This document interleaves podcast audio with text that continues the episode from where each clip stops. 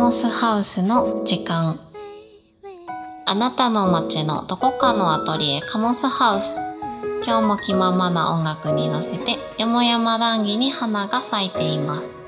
気になる話題が聞こえてきたらどうぞふらりとお立ち寄りを。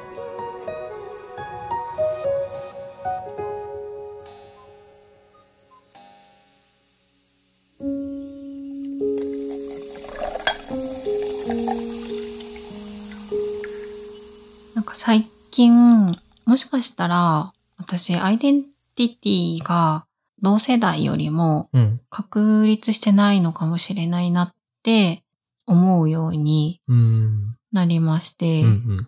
だから、いわゆる承認欲求うん。なんかこう、認められたいみたいなうん。気持ちが強くなって、なんか自分でそういう目立ちたい自分とうん。普通の人に馴染みたい自分がい両方いてうん。ちぐはぐなうん。行動しちゃうんですけど、うん。その要因がうんそこのアイデンティティなのかもしれないなって。思ったんですね。で、それを思うようになったきっかけっていうのが、今見ているパチンコっていう作品を見て、そこに感情移入してたら、うん。あ、すごくなんかわかるなと思ってしまってう、ん。う。うんん。そのちょっとパチンコの話をうん。今日はしたいなと思います。そう。ドラマですよね。これね、今見てるのはね。今見てるのドラマですまあね。原作に小説もあって、自分は両方見てるんだけど、なんかあんまりこう、一個のコンテンツにすごいうんハマることって、自分の場合少ないので、そうだね。結構珍しく、これは、そう、コンテンツとしてもすごく楽しんでいるし、うんうん。でもそれがね、単純にそのエンタメ性の部分でっていうだけじゃなくて、なんかその、そう、深みがある。その自分の自己理解のためにも、こう、うん。役に立っているから、そうそうそう。すごく入り込めているうん。なと思うんだよね。んそううん単純に作品というよりも、この物語について紹介したいって感じですよね。うん、そうだね。ねなんかすごく、んその、私も原作読んだんですけど、うん。神話っぽいというか、うんすごいねメタファーになるんですよね、うんうんうん。誰が読んでもきっと。置き換えられると思う、自分の人生にうんうんうん。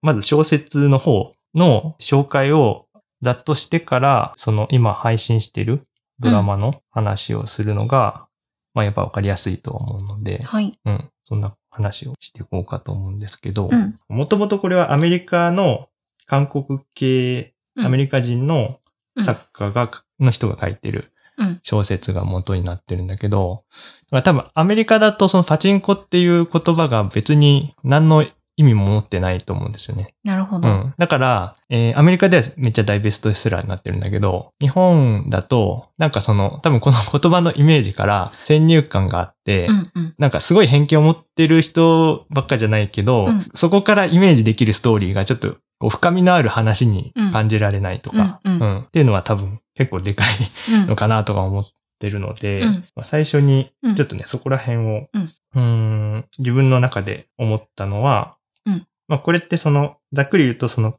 在日韓国人のそのストーリーなわけだけど、それの、えっ、と、象徴としてパチンコというその存在があって、うん。で、そのパチンコって、あの、パチンコ玉がピンに当たって、カンカンしながら、うん。こう、運任せで、あの、当たったり当たんなかったりみたいな、うん、うん。そういうね、ゲームなわけだけど、なんかそれと人生、在日韓国系の人たちの人生をメタファーとしてね、重ねてうんうん。タイトルにしてるみたいなうんうん。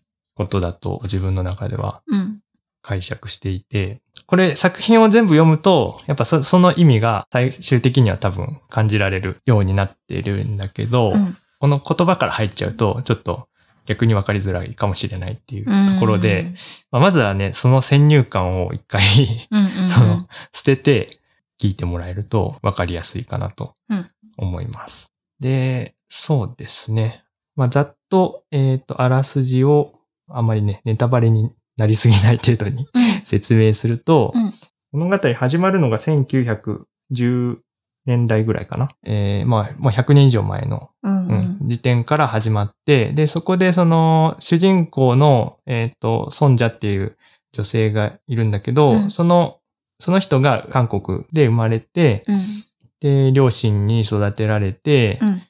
で、ちょっと転機が来て、うんえー日本に、えー移ると。うん。戦前にうん。移ってきて、で、その移ってきてしばらくしたら、こう、今度戦争が始まって、うん。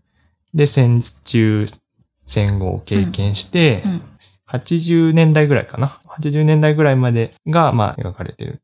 で、その間にやっぱりその子供もできたりとか、うんそのね、家族が、日本の家族が増えてきて、その家族のそれぞれのなんか動きとかもうん。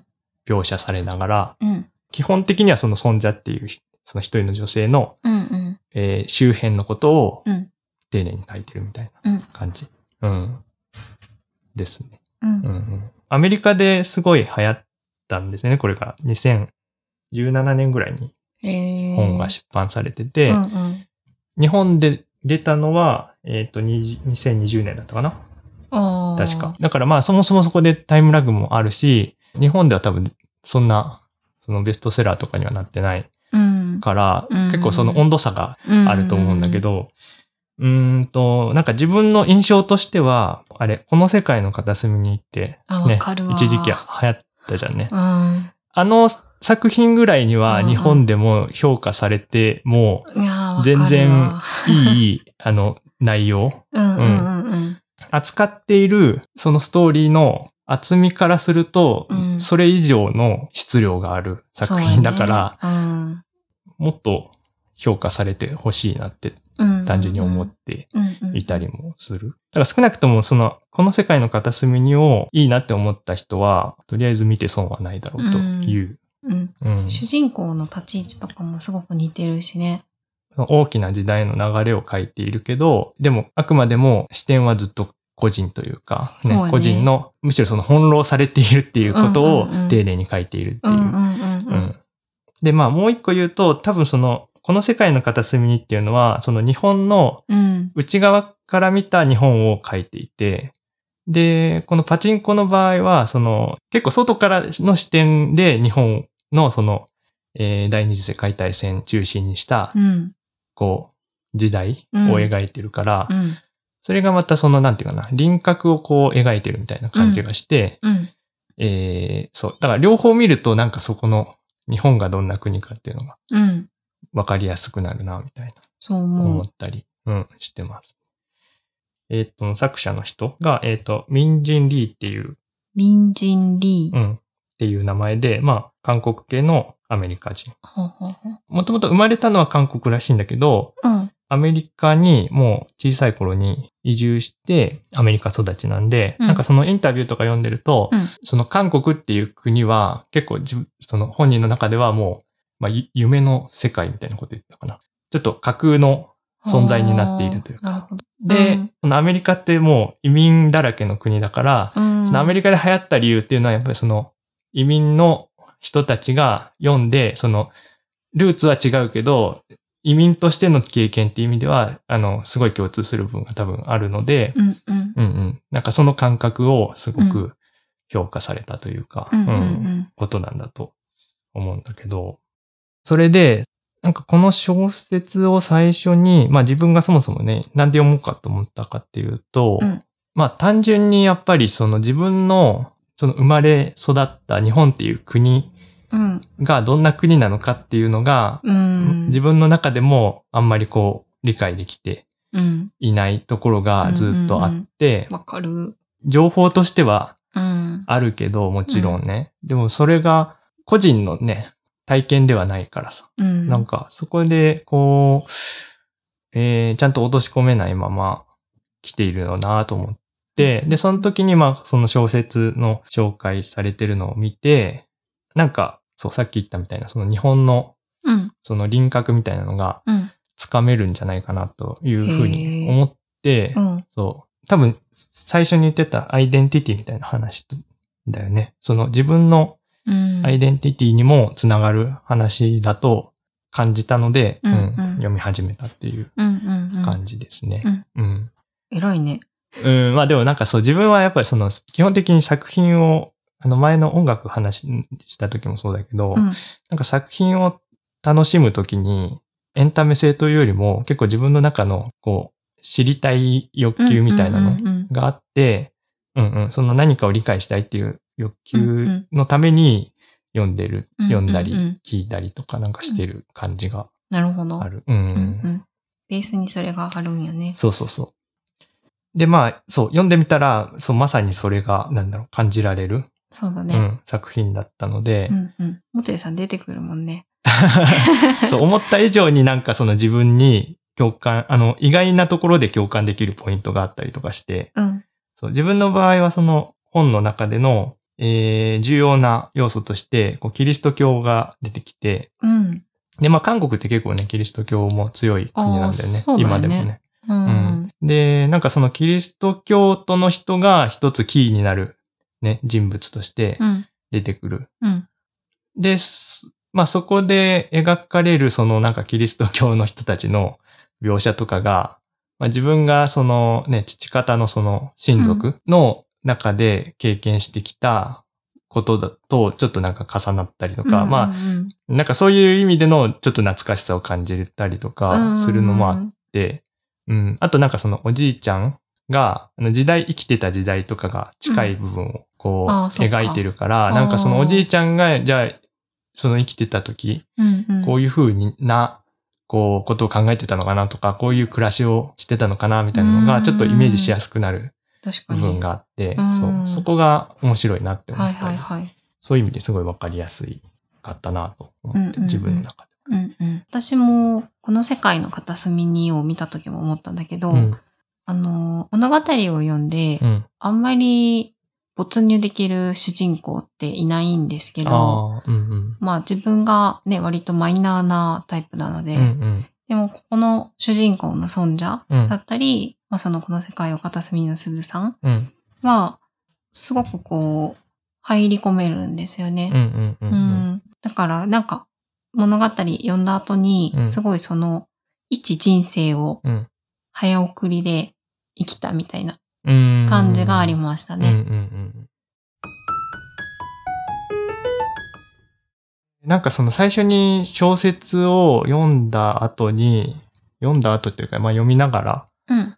感じてたのは、えっ、と、すごいやっぱりリアル。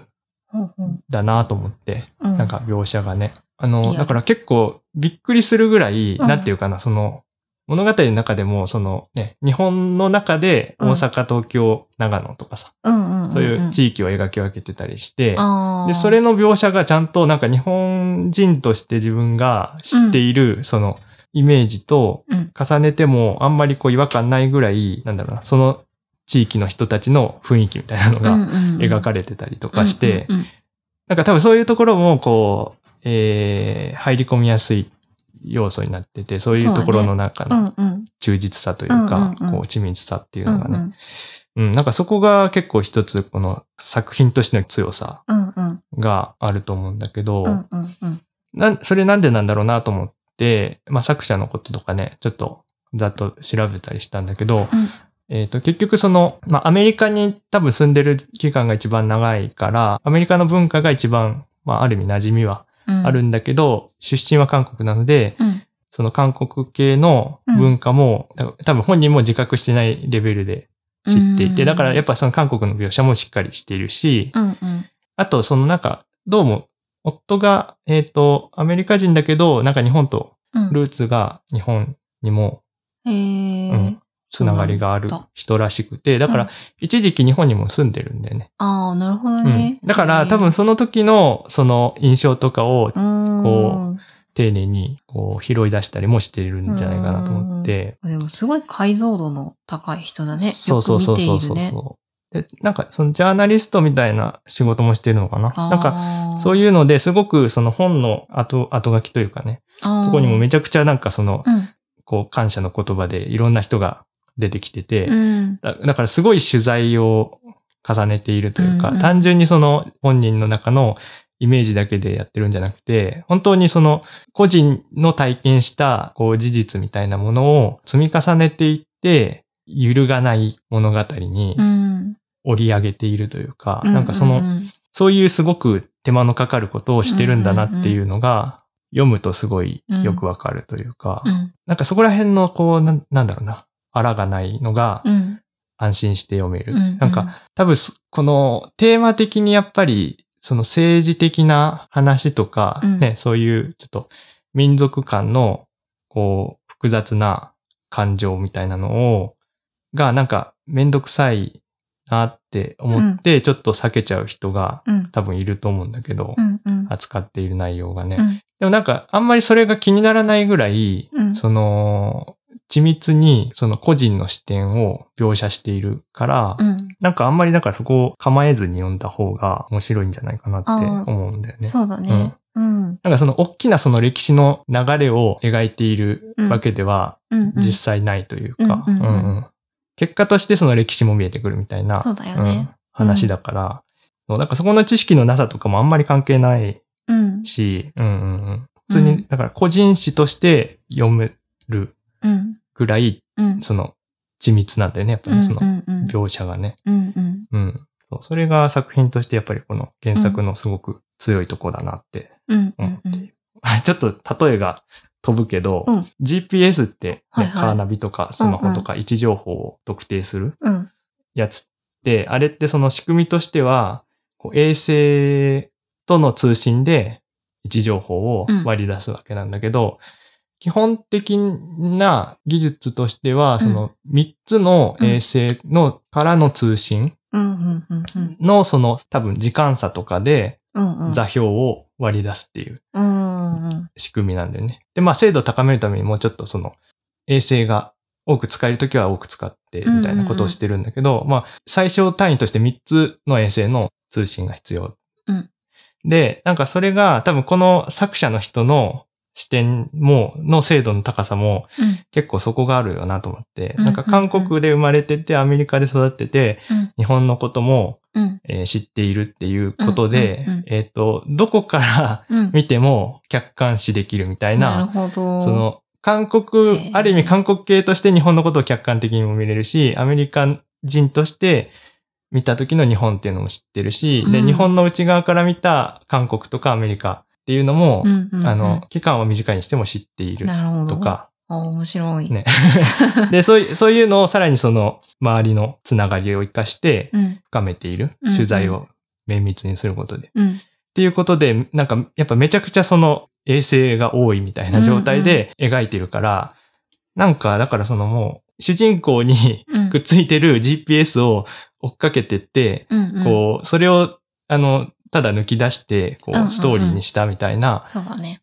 ような、なんかね、充実さうん。があるのが、うん。多分、うん。こうミンジン・リーっていう人が書いたからこそうん、できてることだよなって思うん。うん。ううんん。このね、作者さんのう。う、ん。よ、読んだらみんなわかるけど、うんその綿密さあ、めっちゃいろんな人に取材したんやなっていううん。努力うん。が、こう、ものすごく使命感を持っうん。うてん。作品を作ったんやなっていうのうがんわかるから、うん。同じその作り手として、うん。なんかそこも感動してしまう。そ、そこまで突き動かす何かがはい彼女の中にあって、これが生み出されたんだと思うとすごく生まれるべき作品だったと思うし、ねうんうんうんだよね。だからその、やっぱ何か作ってる人だからこその良さもまた、そういうレイヤヤーで楽しめる部分もすごいあ、ある、あると思います。作ってる人面白いと思う、これ。ねめっちゃ。あの、絶対にそのなんだろうな、ドキュメンタリーだとむしろ伝わらないあ、そうそうそうそうそう。物語だから伝えられることをそうそうそめっちゃやりきってるから、うんそこが気持ちいいっていうのう。もあるよね。うんある、めっちゃある。どうしてもね、ドキュメンタリーってその、とか、その史実を単純に追っかけていくと、そのいろいろノイズの情報も入ってくるうん。から、うん。ちょっとなんか混乱してくるじゃんね。うん。うん、複雑すぎて。うん。そういう、そういうところがやっぱり物語として一本こう筋を通して、うん。えー再構成されてる。うん。うん。でも、元になってるのがすごいそのドキュメンタリー的な、そうん、のうん、うん。ね、視点でうん。事実を追っかけてるだけみたいなうん。書き方だから、その両方のなんかいい面をうん。完成させてるっていう、本当になんかだから、うん表現することのなんか一つのね、意味というか。がわかりやすいあ、そうやね。ね。うん、うんそれはあるよね。ある。うん。気が引き締まります。ああ、うんはい。なんか、この間の女性アーティストの会。でも言ってたようなことだけど、この作品の面白いのは、うん。多分今まで描かれていなかったうん。女性から見たこの時代の話みたいななものがすごく丁寧に書かれていて、そうだね。だからなんかうん女性はみんな読んでほしいなって思うね、私は。かにね、それはそうかもしれない。うん。あの、この作者の人も女性うん、で、うん。やっぱりアメリカで女性でアジア人っていうのはものすごいマイノリティなわけでうん。なんか、やっぱそういう経験もすごく反映されている話だから、なんか本当にやっぱ単純にその在日韓国人の話だっていう風にうん読まない方がうん。本当楽しめるし、なんていうかな、その身になるというか、ね、話なんだよね。うん。ん。むしろこの日本の人のその先入観がどうしても入っちゃうからこそ、うんでも読んだ方がうんいい。読むことでその先入観がうんうんうん解ける作品でもあるから、うんうんうんわかるわかる、うん だからむしろそのなんか日本でもっと流行ってほしいなって思ああ、うっていうところはどね。あるね。そうやねんちょっと苦しみは伴うけどね。かもしれないけどね。解けるときに。うんうんうんでも、うん、うんそうするときっとね、解放されると、そうそうそうそう。だからその、日本から見た、内側から見たう日本のことしかうん私たちは学んできてないし、しかもそれが男性から見た視点なんだようんね。やっぱりその物語だけじゃなくて、学校とかで習ってきたことも結構その、まあそこなんやと思うんですよ。その、だから二重の違う視点から見れることで、すごいこう、ね、繋がっていく感じうん。うんうん小説のことはまあこのぐらいに。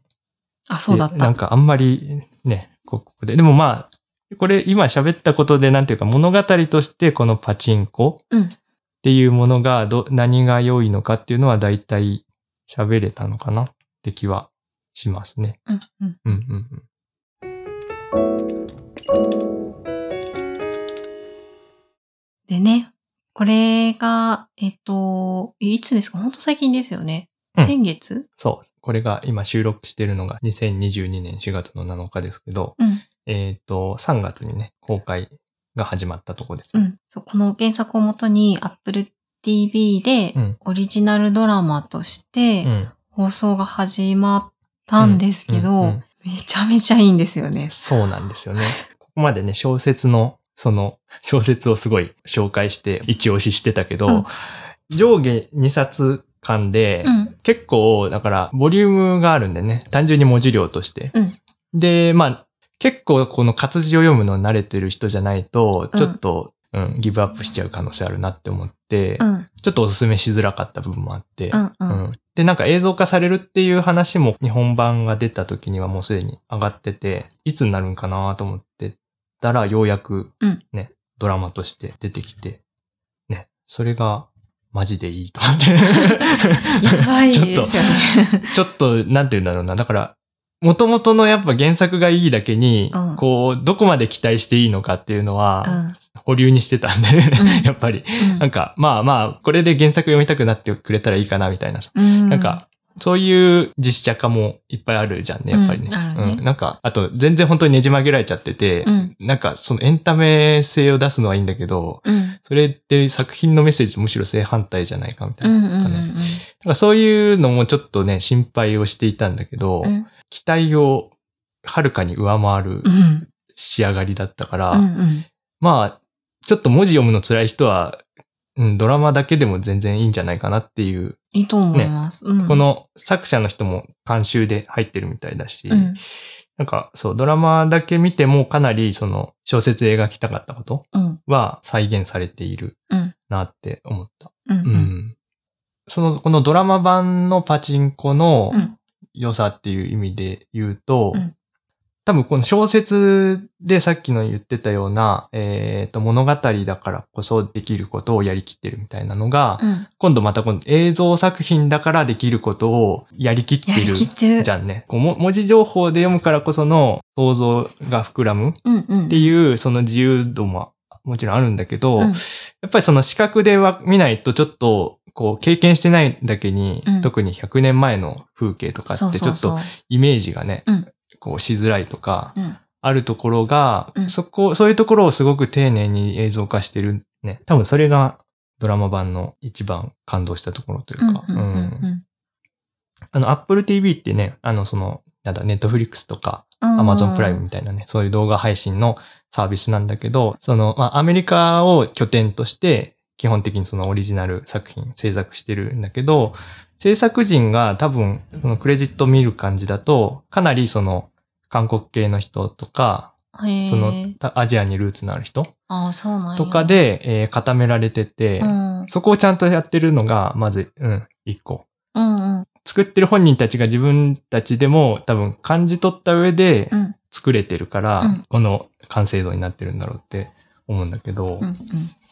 まあ一つは脚本の人が、うん。えーやっぱり女性で、うんえー多分韓国系の人なのかなまあ、うん、アジア系のアメリカ人の人なんだよね。で、だから、そこです、その多分原作の人とのコミュニケーションがめっちゃスムーズにできてて、うん。ね、だから脚本に落とし込む段階で、まず、ほぼ完璧な状態で脚本になってて、うん。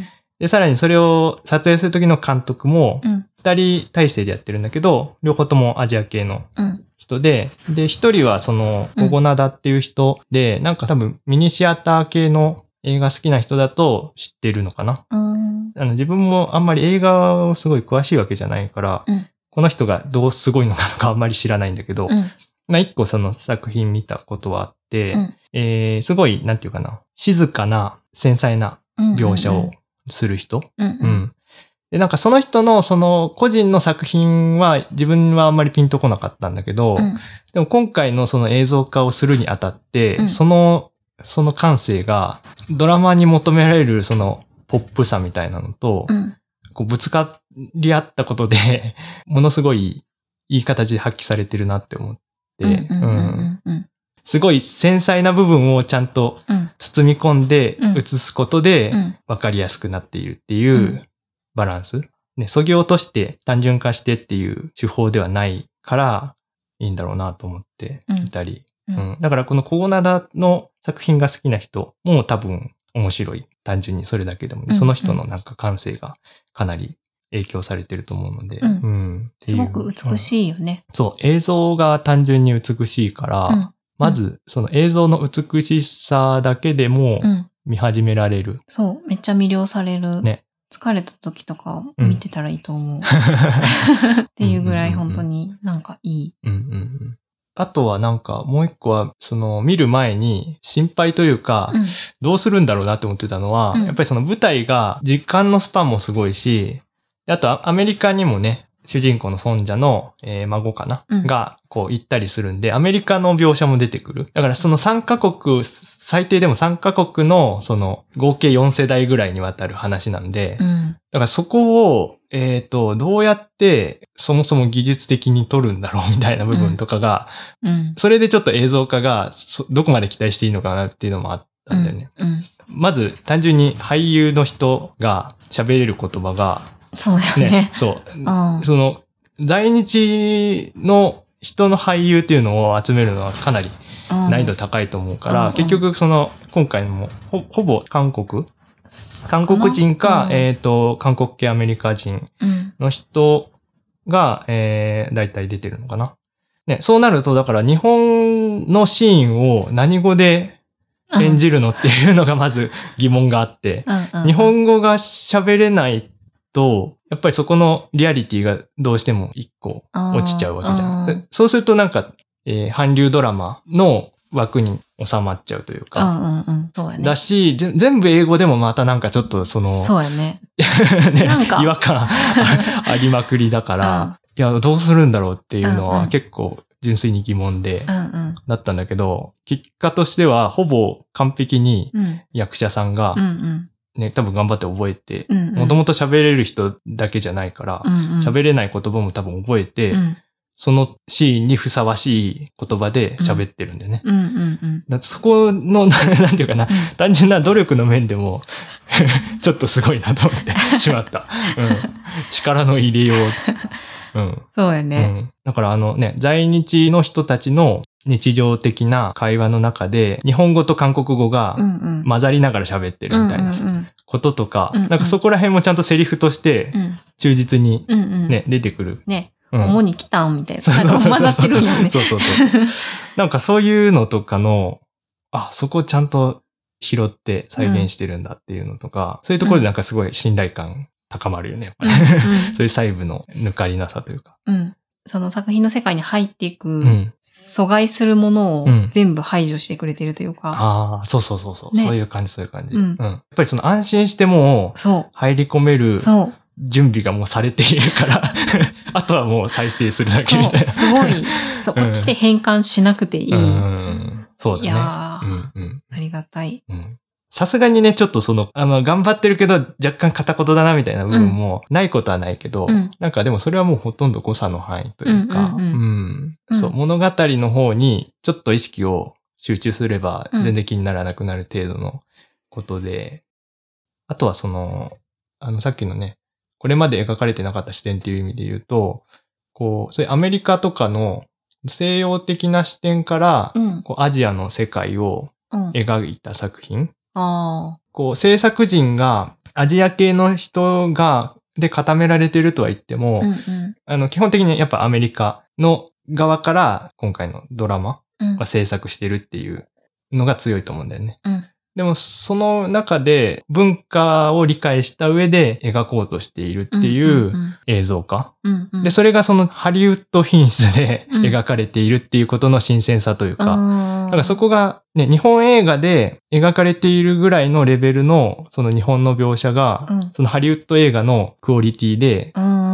こう描かれているみたいな。そうだね。んなんか単純に良い悪いとかいうクオリティだけじゃなくて、なんかこういう質のものが、うん。こう映像作品としてあんま見たことないなっていう。仕上がりになっているのうんも、ちょっと新鮮。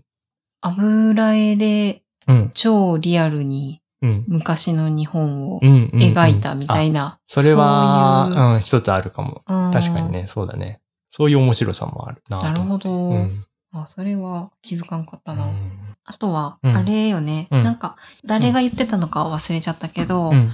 映画監督で、うん。人が映るっていうことは、すごい強いことだみたいなことを、その、役者さんにうん。説明してるのを聞いたことがあって。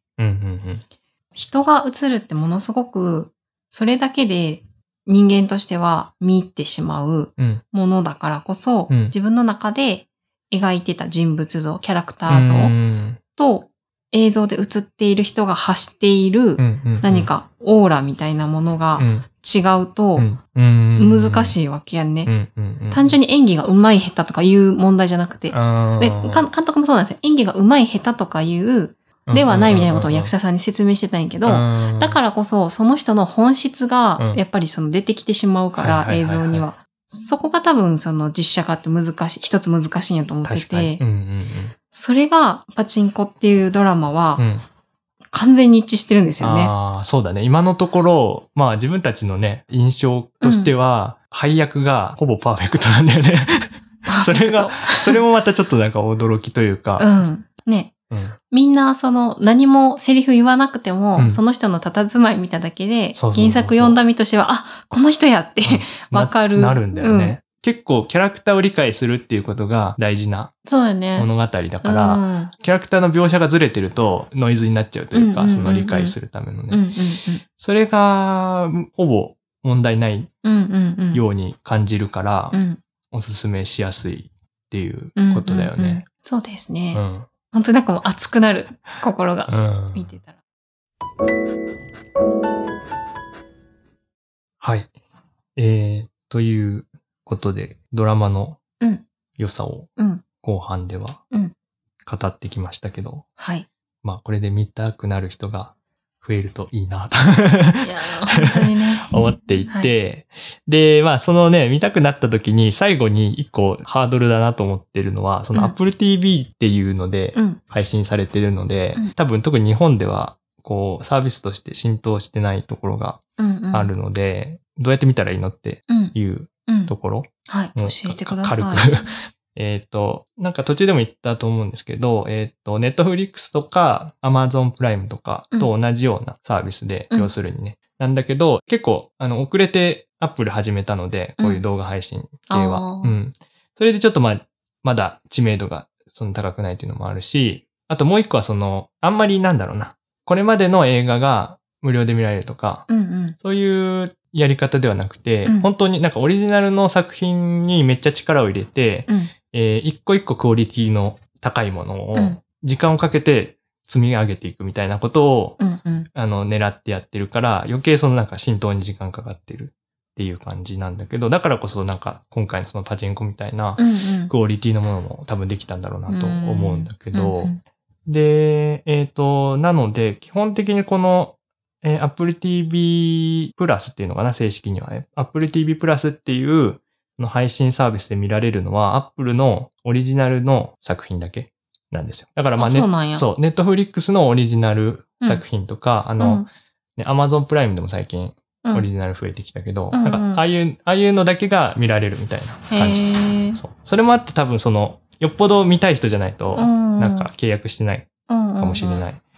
で、ただその Apple 製品を最近買った人だと、買うごとに3ヶ月間無料のサービスでうん。見られるようになってて、えー、うん、それも知らんかった。そう。なので、あまあ知らないうちに見られるようになってる人も多分まずあいると思うし、ーうん。あとはその、その Apple のサブスクサービスの中でも、いろんなのをひとまとめにしたのがあって、うん。他の Apple Music だったりとか、うんあと iCloud の容量、追加容量みたいなのとか、うんなんかいろいろセットにしたのがあって、うん多分それを契約してれば、うん。まとめて、個人だと月1000円ぐらいかな。とかで、うん、まとめて全部契約できるっていうのもあるので、もしかしたらそれでもうすでに契約してる人もいるかもしれないし、うんで、まあ、全く何も今見れる状態じゃなくても、えー月に600円うん、で見らられるから、うんうんうん。あのー一応今配信しているそのパチンコのシリーズは、うんえっ、と、4月中に完結するうん予定らしいので、うんうん。だから全然今からうん契約して見始めても見終われる。なるほど。うんうん。うん全然いいようんね。600円は全然、あの、払う価値あると思うので、うんうん そのパチンコのためだけでも。うん。うんで他の、作品もまあ、クオリティとしてはめっちゃ高いのがいっぱいあって、うんうん。この間もなんか確か、そういう配配信サービスでは初めてアカデミー賞の受賞作品になったりとか。してるから、とりあえずそれをきっかけにうん見てみても、いいいんじゃないかな。うん、なんかめっちゃセールスマンみたいな。あアップルの公式サイトから登録できるんですか？公式サイトからもだし、まあそもそもその Apple 製品には全部その Apple TV のアプリ入ってるんで、うんうんうんそれを開けばまあ、うん見られる人は多分そのまま見られるし。登録必要な人はその登録の手順出てくるし、みたいな。なるほどなるほうんど。まあそこら辺はね、その他の Apple Music とかと同じでうんうんうん。作られてるから、見ればわかると思います。うんうんうんうん。ということでね、あの、全然なんか他の配信サービスと同じでうん気軽にうんうん。やめたりできるんで、うんうんうん。構えずに 見てみてほしいな。うん。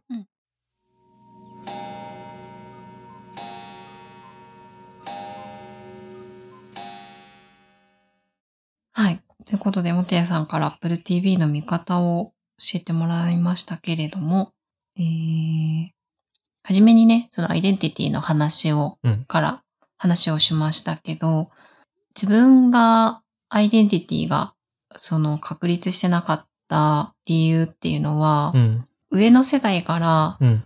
受け継いできたものうん。とか語り継がれてきたものがうん。割と不明瞭だったっていうのはうん一つあるかなと思っうんて、その、モテさんと暮らし始めてすごく思ったんですけど、うん塩竹はめっちゃ語り継いでますよね。そうだね。うん。まあ、なんか、うるさいぐらい喋って。ね もうなんか、もう何回も聞いたな、この話 よくしてる。う。うんん。その、キリスト教だからっていうだのもあるのかな？だけじゃないか。うんまあ、なんかその、親族の結束みたいなのは、うん。結束というかな、なんか、そこで結構その、一つのなんか、それこそ世界観というかね、作ってるところがあるよね。自分もね、結束感はあるとは思うんですけど、うんうその親がまあ受け継ぎたくないもの、立ってきたものもあるし、あと、親がその表現が苦手だったみたいなうんうん単純にこともあると思うんですね。それで、こうちょっと穴がポコポコ開いてるんですよね。自分のイメージとしては。それが、このパチンコのドラマをうん。見てた時に、一番下の世代。の子が、やっぱりアイデンティティで悩むんですけど、その子がピースが揃ってうん。解放されるようなこう、シーンがあって、うん。その時になんか自分も、あ、そういうことかって、一緒になんかこう解放されたような、それは先取りですけどね、本当の意味で揃ってるわけではないけど、うん。自分の歴史を聞いたわけではないので、先取りして、なるほどなってな、りましたこういう風になればいいのかって。うんうんうん多分、そのアイデンティティが、こう、揺らぐ感覚っていうのは、うん。こう、時代が進むにつれてどんどん高まっていると思うんだよね。なんか、昔は、ある意味こう、流流動性が低いから、社会全体が。うん。だからまあ、そこに自分がいる意味とかっていうのも、もう、そういうもんだからで、説明がついちゃってたのが、うん説明がどんどんつけられない。自分で説明つけないとうんいけないっていう時代にうん。なってきている。だからそういう意味で、なんかこのパチンコの物語で描かれている、そういうアイデンティティの喪失と、またなんか再獲得みたいな。部分っていうのは、多分今の時代生きてる人にはほぼ誰にでも共通することで、うん。あとはなんだろうな、その、もう一個思ったのは、そのアイデンティティを構成する要素って多分個人の中だけにあるわけじゃなくて、うんこう社会とか家族うん。だったり、こう人間関係っていうものをこう理解していくうん。必要があると思うんだよね。なるほど。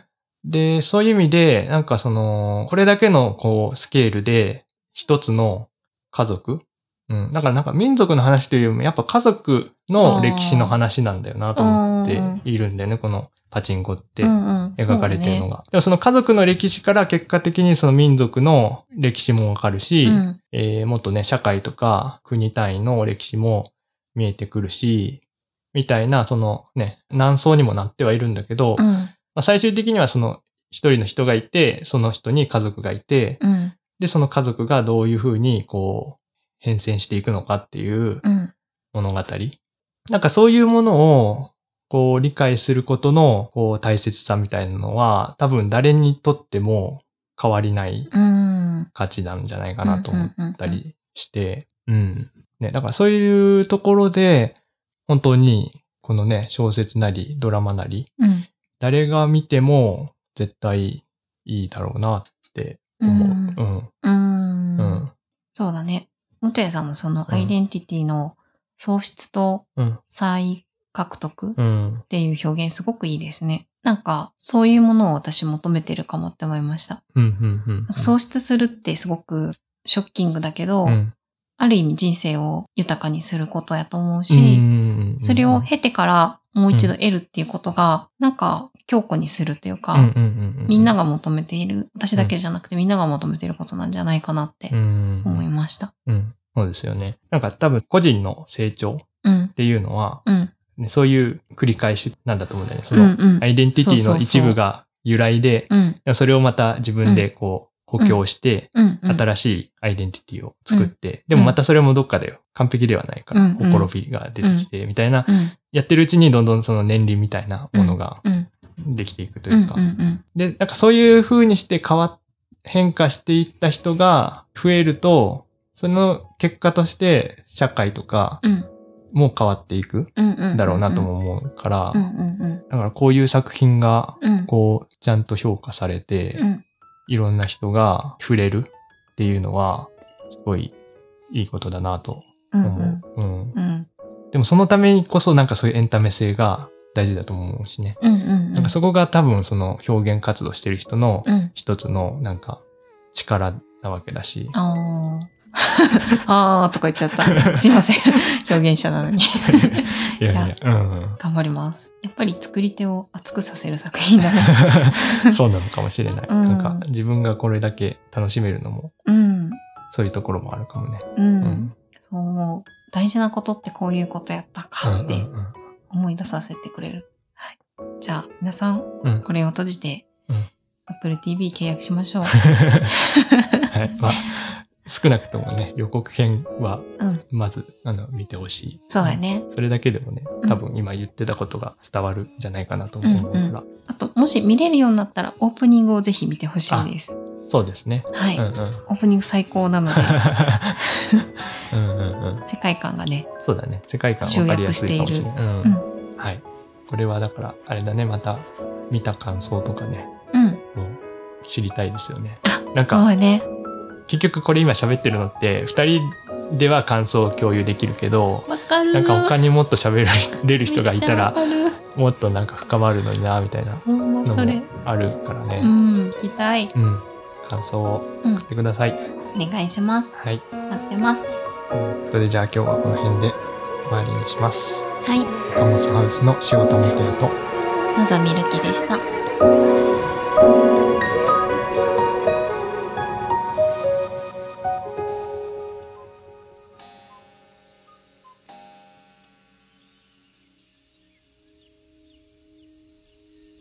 カモスハウスの時間デザインとアートの淡いで混沌を耕すクラフトメディアカモスハウスがお送りしました。